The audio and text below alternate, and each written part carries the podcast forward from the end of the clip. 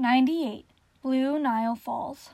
The Blue Nile Falls is a waterfall located in the northwest of Ethiopia, near the city of Bahir Dar.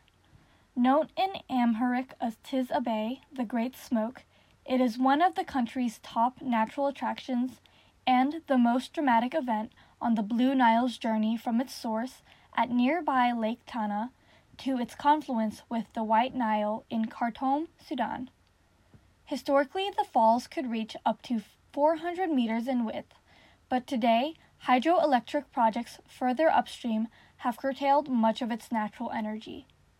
Nevertheless, at 42 meters in height, the three pronged waterfall is still an impressive sight, especially during the rainy season. Shimmering rainbows and a mirage of floating spray add to Tiz Abay's considerable allure. Visitors to the Blue Nile Falls can reach the waterfall via two different hiking routes. The first takes you through fertile countryside and down into a gorge spanned by a 17th century bridge.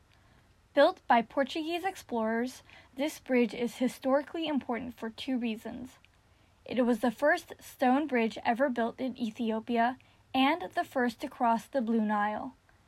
After pausing to admire the structure, which is still in use today, the pathway climbs up again through a series of small hamlets to the main waterfall viewpoints. Because the viewpoints are located on the opposite side of the river, this is the best option for photographers.